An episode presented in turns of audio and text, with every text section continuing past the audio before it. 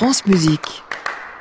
Merci Lionel Esparza. On vous retrouve lundi en direct de l'hôtel Bedford à Paris en compagnie de vos invités. Et d'ici là, je vous souhaite un bon week-end bien mérité. Moi, j'ai trahi la musique respectable pour la musique concrète. Tout ça a commencé fort modestement. Un incident technique, en somme. Tapage nocturne, Bruno Le Thor. France Musique.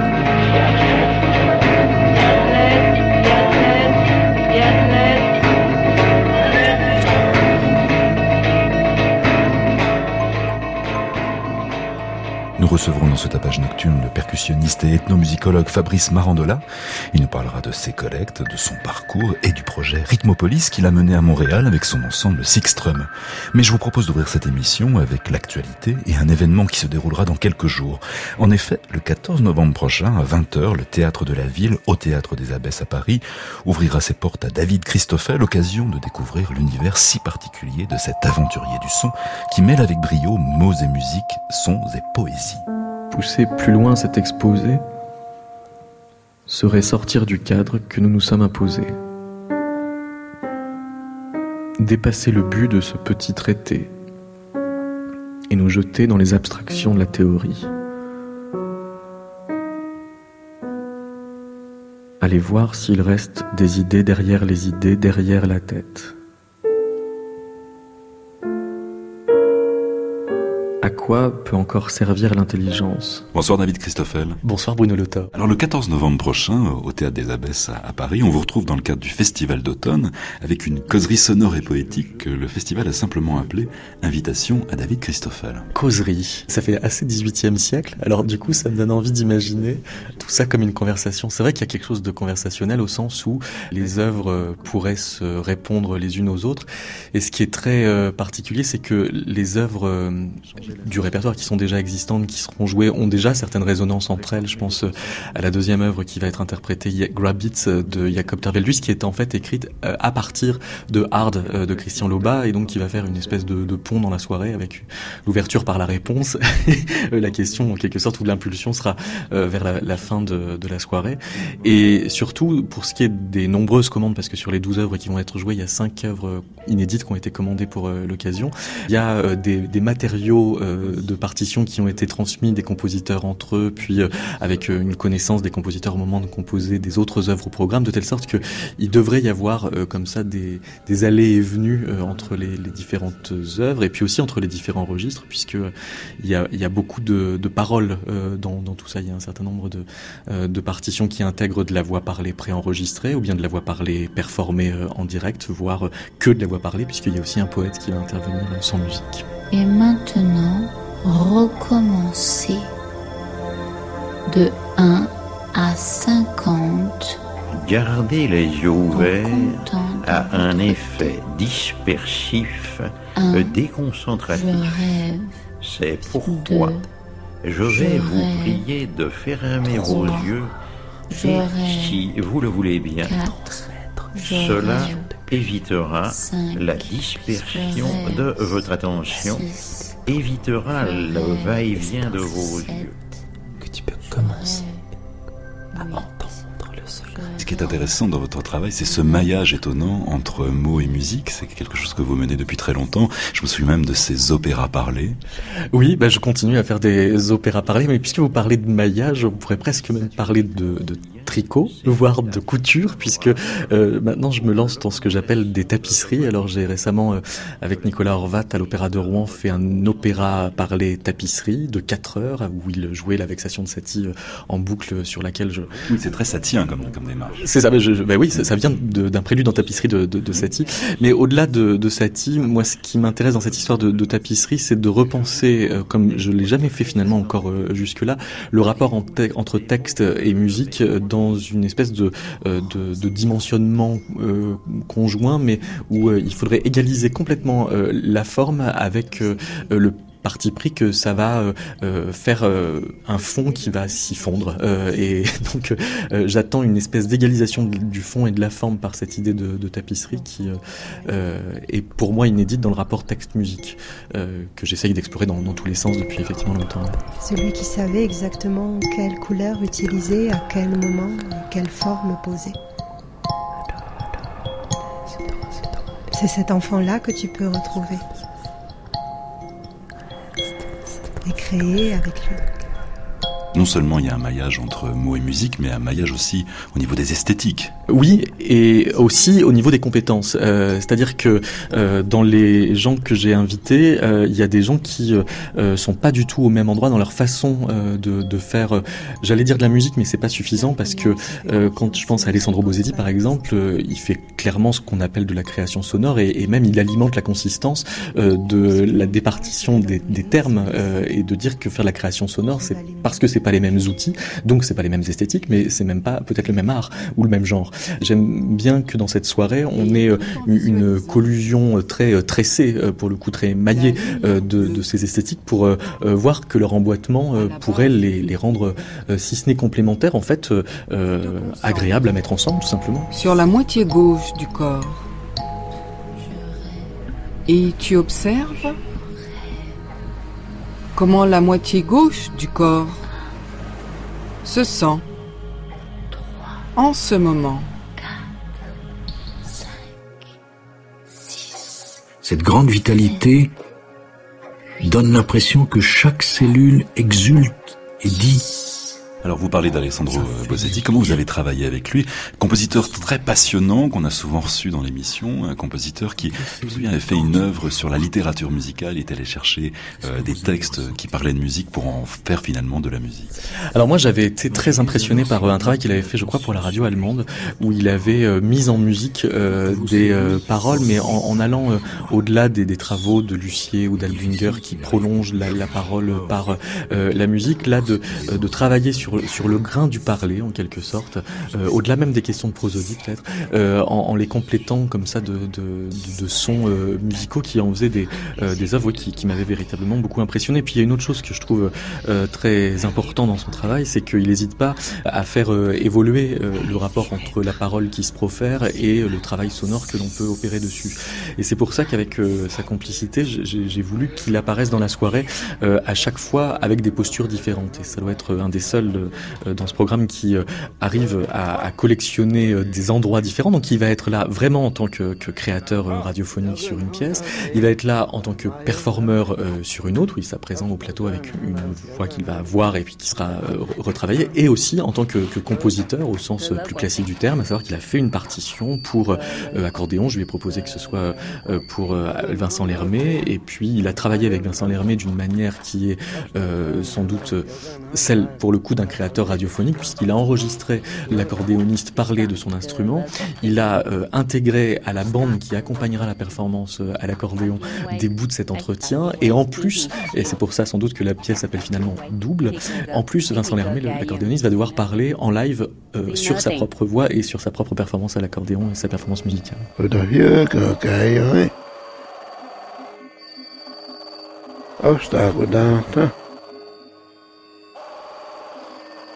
Produción cayó que se voló. Obstacular. Obstacular. Se escae, ha. Se escae, ha. Produción se cayó a sacar. Con escae, ha. Alors vous parlez de poésie motorique et réflexive. Ça c'est à propos de Jean-Michel Espitalier. Je lui ai euh, proposé un titre et une durée. Je trouvais euh, intéressant qu'à un moment donné euh, tout s'arrête en termes de musique pour qu'il n'y ait plus que de la poésie, mais que la poésie ne soit plus là que euh, pour euh, interroger le temps qui est en train de passer. Et donc je lui ai proposé que le titre de son poème ou de sa performance soit euh, Pourquoi continuer? Et je lui ai proposé que ça dure 7 ou 8 minutes. Et donc vraiment en plein milieu de, de, cette, de ce récital ou de ce, de ce concert, il y aura un moment strictement de texte lu par Jean-Michel Espitalier. Et là aussi c'est une commande pour cette soirée.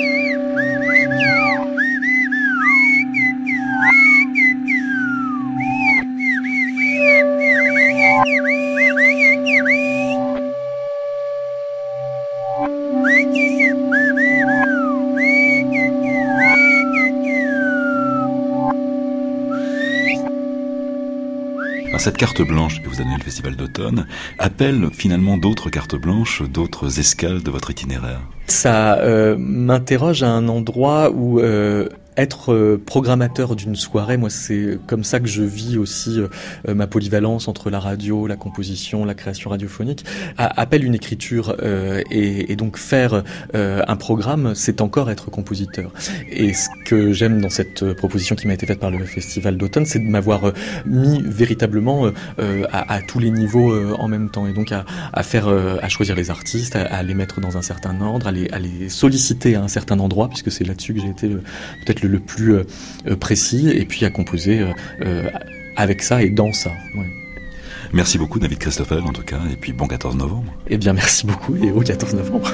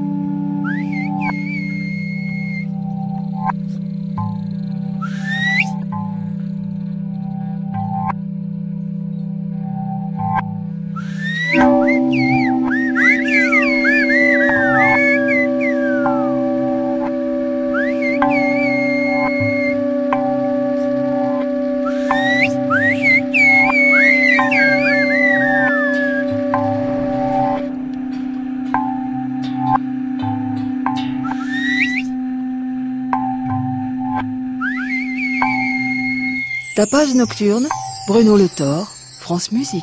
À la fois ethnomusicologue, percussionniste et chercheur, Fabrice Marandela a esquissé un territoire musical aux frontières perméables. Installé à Montréal depuis 2005, il explore toutes les ressources possibles d'un vaste champ d'expression dans un répertoire qui s'étend des musiques traditionnelles aux technologies les plus avancées. Nous l'avons rencontré à Montréal en septembre dernier, en pleine préparation de l'événement Rhythmopolis, véritable happening de musique et d'art numérique en rencontre avec la ville, avec l'urbanité. Huh?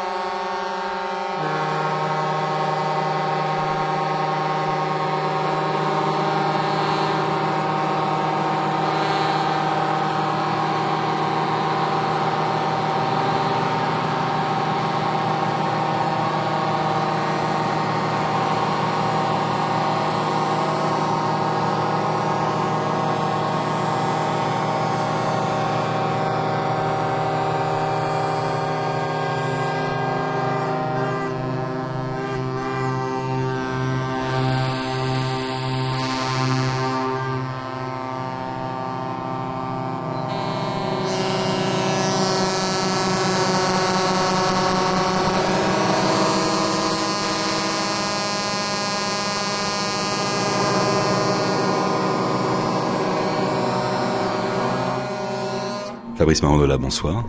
Bonsoir. Alors parallèlement à votre activité de percussionniste, vous menez des, des recherches en ethnomusicologie. Est-ce que celles-ci nourrissent l'interprète de musique contemporaine que vous êtes? Oui, la réponse est, est oui, sauf que j'ai mis longtemps à m'en rendre compte en fait. J'ai mené en parallèle mon premier terrain en ethnomusicologie était au moment où j'étais au Conservatoire national supérieur de musique de Paris. Donc je suis parti pendant trois mois pendant ma deuxième année. Et puis l'année suivante, je devais faire mon service militaire en coopération. Donc partir pendant un an et demi finalement, ça ne s'est pas fait. Je suis parti pendant quatre mois et demi. Mon prof, quand je suis revenu, m'a dit, bah Fabrice, l'examen est dans un mois, mais t'apprends vite toi. J'ai dit oui, mais il y a quand même des limites à ce moment-là, j'étais vraiment dans un parcours classique de conservatoire. Je faisais donc la, mes études de musicologie à la Sorbonne et l'ethnomusicologie avec Simra Rome en fait dans son laboratoire du CNRS. Et à l'époque, je me rendais pas compte en fait la manière dont euh, l'écoute que j'ai développée de ces musiques finalement a informé plus mon interprétation de la musique contemporaine que mon interprétation en général. C'est surtout en fait, euh, je m'en suis rendu compte après, sur le son, l'attention portée au son.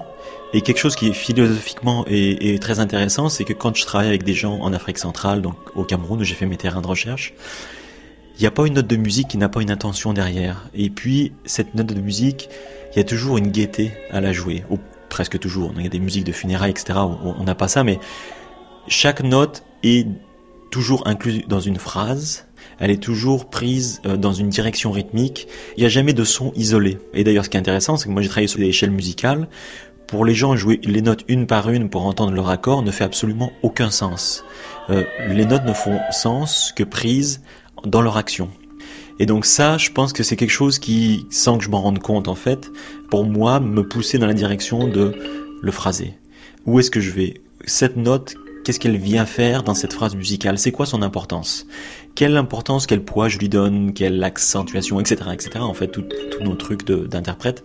Mais c'est vraiment le souci de la phrase et au-delà de ça, la structure globale. C'est que je pense que je, ne pense pas que je maîtrise une œuvre avant que je sois capable d'en avoir une vision euh, complète depuis une vue de, très haut où j'ai toute la structure et je peux plonger au niveau de la note en sachant quelle est sa place et puis revenir. Ce qui fait que dans l'interprétation, si on change un tout petit peu le jeu d'une note parce qu'on l'a moins bien faite, on l'a fait différemment, on est sur un autre instrument, une autre salle, on peut adapter et réagir ensuite pour pouvoir justement changer un petit peu la direction de cette phrase en sachant les conséquences que ça aura sur le reste de la pièce euh, deux minutes, trois minutes plus loin en fait.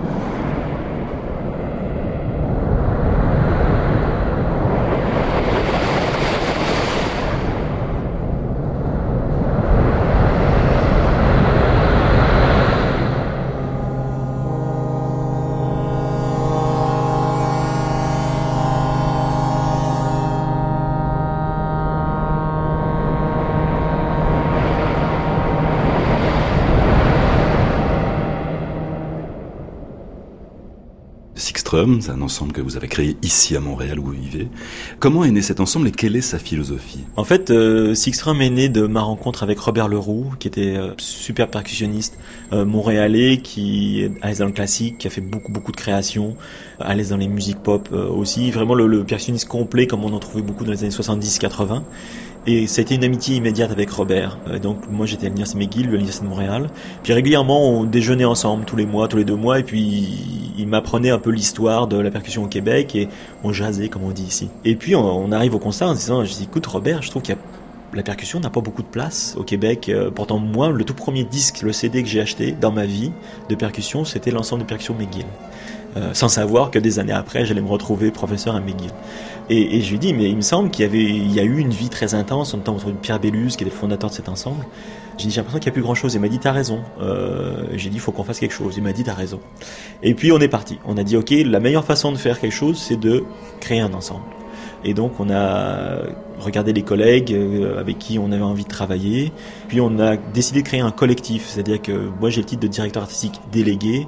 Ça veut bien dire que je suis juste porte-parole en fait. On est une, direction artistique collégiale. Ce qui est évidemment plus complexe parce qu'on on est toujours six, il faut se mettre d'accord. Donc ça donne lieu à beaucoup de discussions. Mais en fin de compte, quand on décide d'un projet, on y va ensemble, tous. Ça prend parfois un peu plus de temps dans les répétitions parce qu'on se force à essayer les opinions des autres, même si on les partage pas. On dit ok, on va essayer. Donc des fois on fait trois, trois fois la même chose de trois façons différentes. Et puis petit à petit on construit nos interprétations comme ça. Ce qui fait qu'on passe beaucoup de temps ensemble à construire. Mais du coup, quand les gens viennent nous voir en concert, ils disent vous avez un plaisir de jouer absolument incroyable et communicatif. Vous êtes tout le temps en train de vous regarder, vous êtes tout le temps en train de... On, on, sent la communication entre vous. Et je pense que ça vient de cette approche en fait qui est extrêmement collégiale. Et puis le fait de se donner le temps de faire les choses. Alors évidemment, il y a parfois c'est on n'a pas complètement autant de temps qu'on voudrait, mais euh, en règle générale, c'est vraiment une des conditions sine qua non de s'engager dans un projet, c'est d'avoir le temps de le réaliser comme il faut. Sinon, c'est pas euh, c'est pas très intéressant.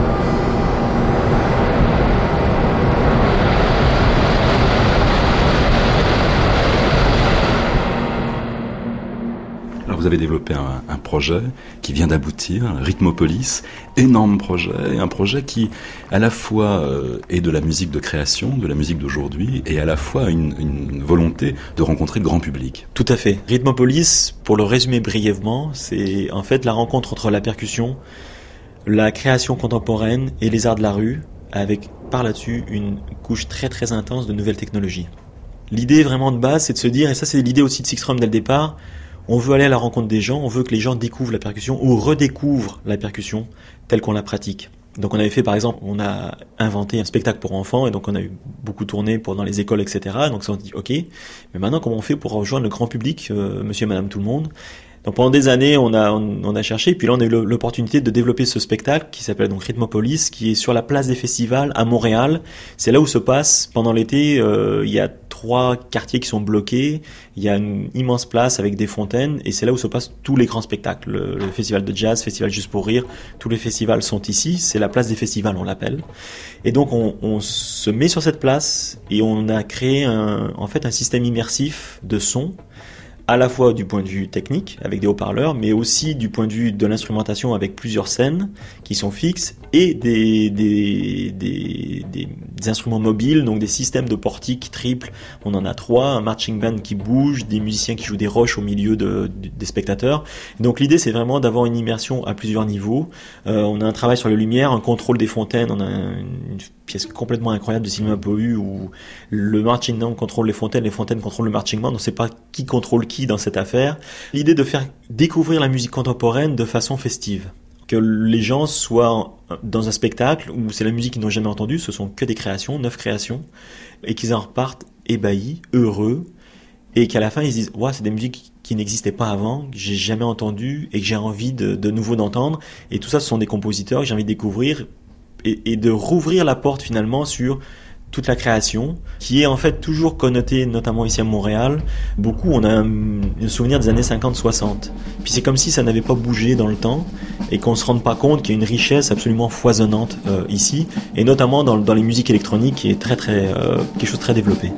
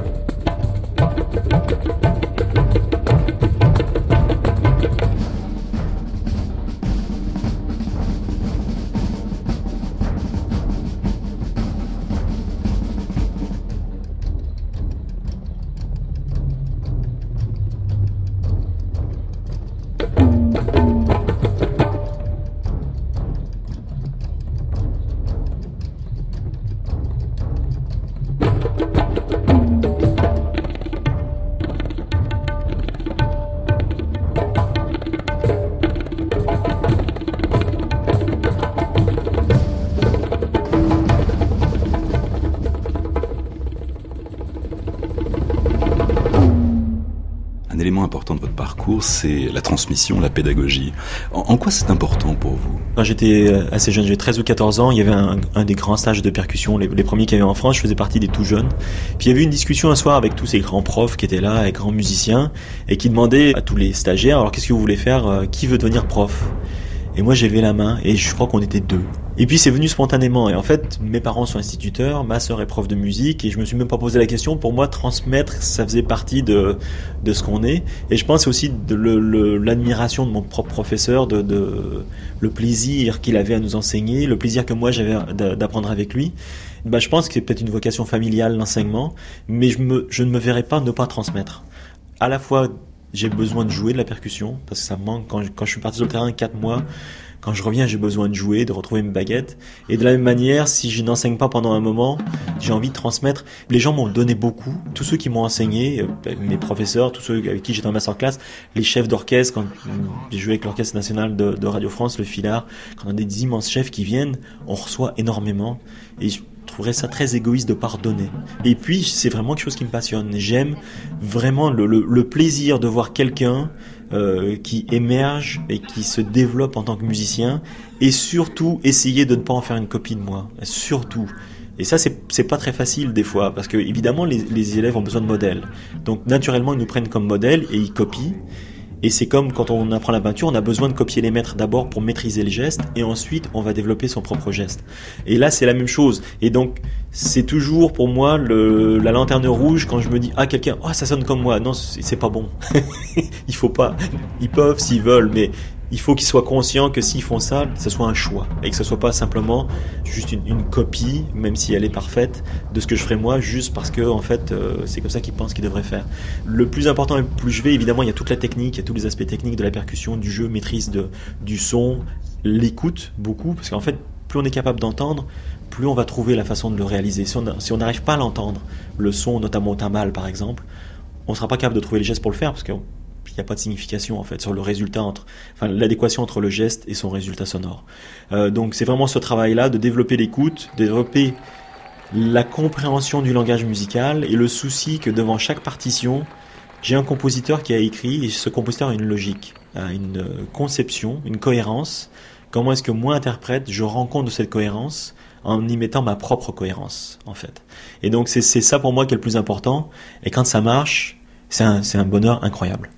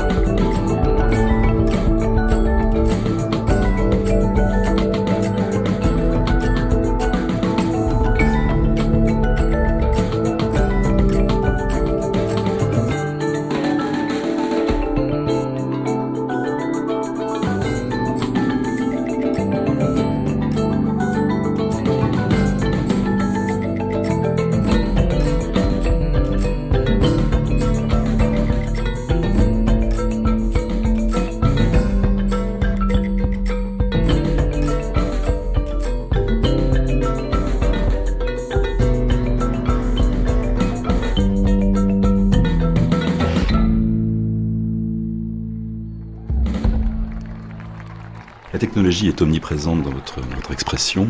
Euh, comment vous voyez l'évolution de cette technologie?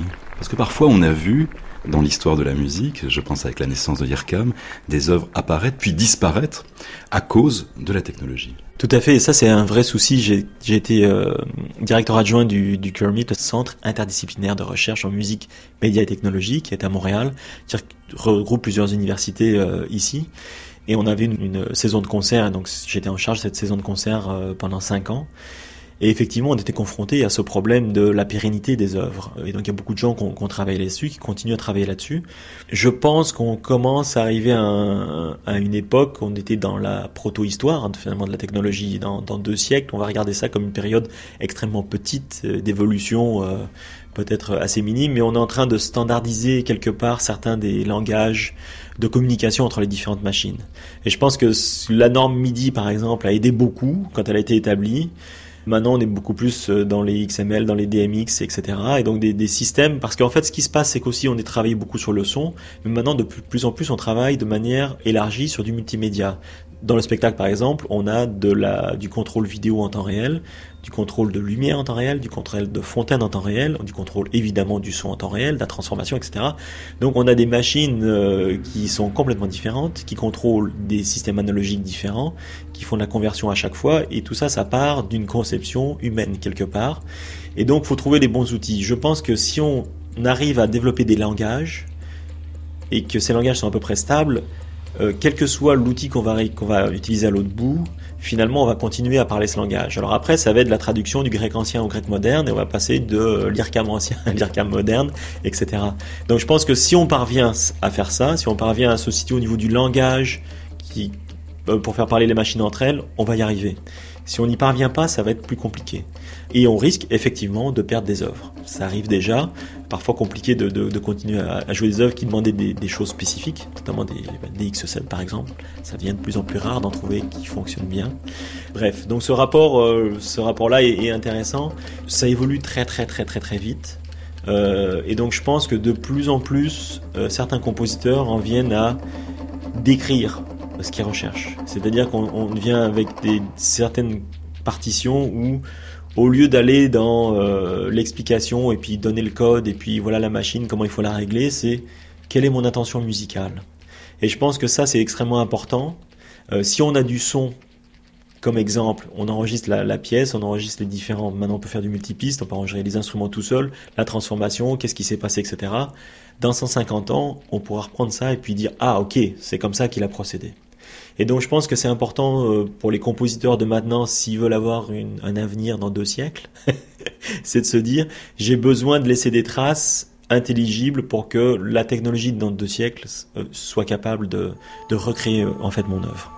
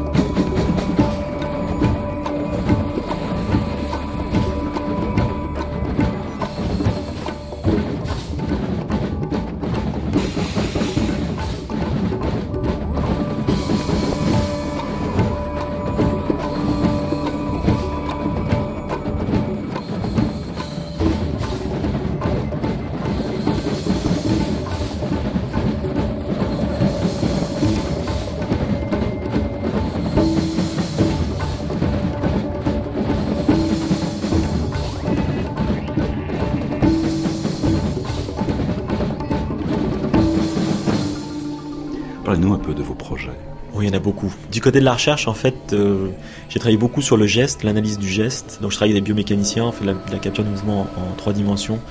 Et puis euh, l'analyse, et c'est là où en fait c'est intéressant, on se retrouve avec des quantités de données absolument phénoménales, gigantesques. Le temps d'analyse est, est très long. On se retrouve avec quelque chose qui est intéressant, c'est énormément d'informations, mais la difficulté c'est quelle est l'information pertinente là-dedans. Et donc on en est justement à créer, à force d'observer, de, d'observer, d'observer, on commence à trouver des tendances, on commence à comprendre un petit peu mieux comment ça fonctionne. L'autre chose qui qui me passionne beaucoup, et c'est un article que j'essaie désespérément de terminer, c'est sur la relation entre l'œil et la main. Donc j'ai commencé euh, à, à, vraiment, notamment quand on joue du xylophone, du marimba, on a cet immense clavier devant nous, on n'a aucun contact physique avec, des coups qui sont extrêmement euh, courts, avec une, frappe, une, touche qui est extrêmement courte et qui se fait par l'intermédiaire d'un outil qui est la baguette. Donc en, termes de, de, de, il n'y en, en, a quasiment pas. Et donc comment est-ce qu'on fait? Pourquoi est-ce qu'il y a des gens qui deviennent des virtuoses et qui ne font jamais de fausses notes? Et pourquoi est-ce qu'il y a des gens qui n'arrivent jamais à ce niveau de virtuosité et qui n'arrivent jamais à être complètement sans fausses notes? Euh, Ça c'est un problème d'interprète et c'est un problème de pédagogue, les deux en fait. Et donc j'ai commencé à travailler avec un système de, eye tracking, donc c'est au kilomètre en fait en français, qui sont adaptés sur des lunettes. Et donc là c'est intéressant parce qu'on est aussi dans la préhistoire du système. Donc on, quelques années, souvent quand les gens travaillent là-dessus, ils en fait beaucoup par rapport à la lecture à vue, au déchiffrage, et avec des systèmes où la personne ne bouge pas la tête en face d'un écran ou un piano où on est fixe. Pour moi, l'idée ici, c'est on quitte la partition, ce qui me permet aussi de faire ça avec les musiciens au Cameroun. On n'est plus dans un univers de, de la partition.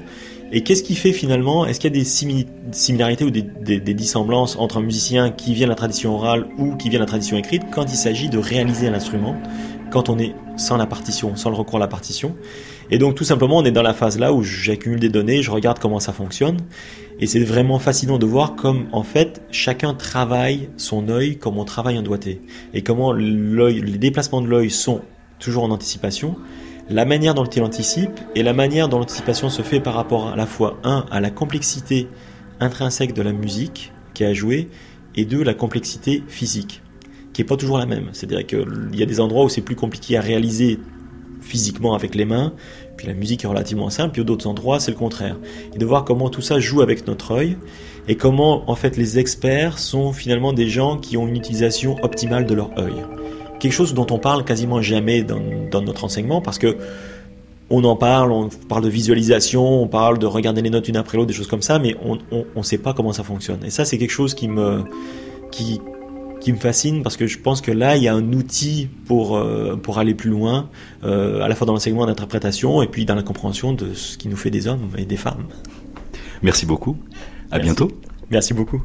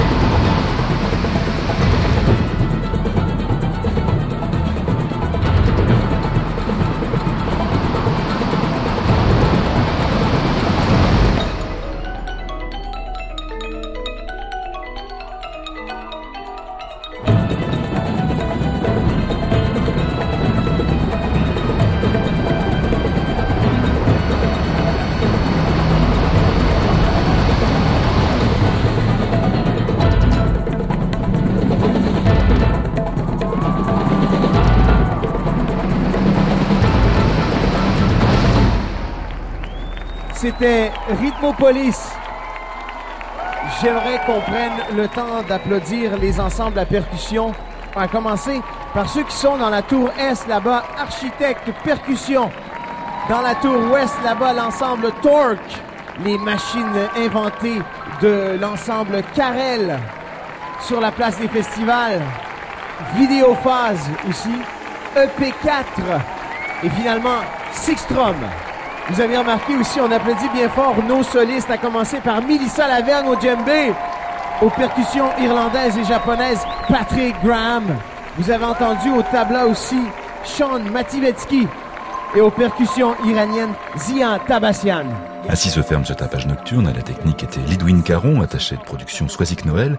Réalisation Bruno Rioux-Maillard.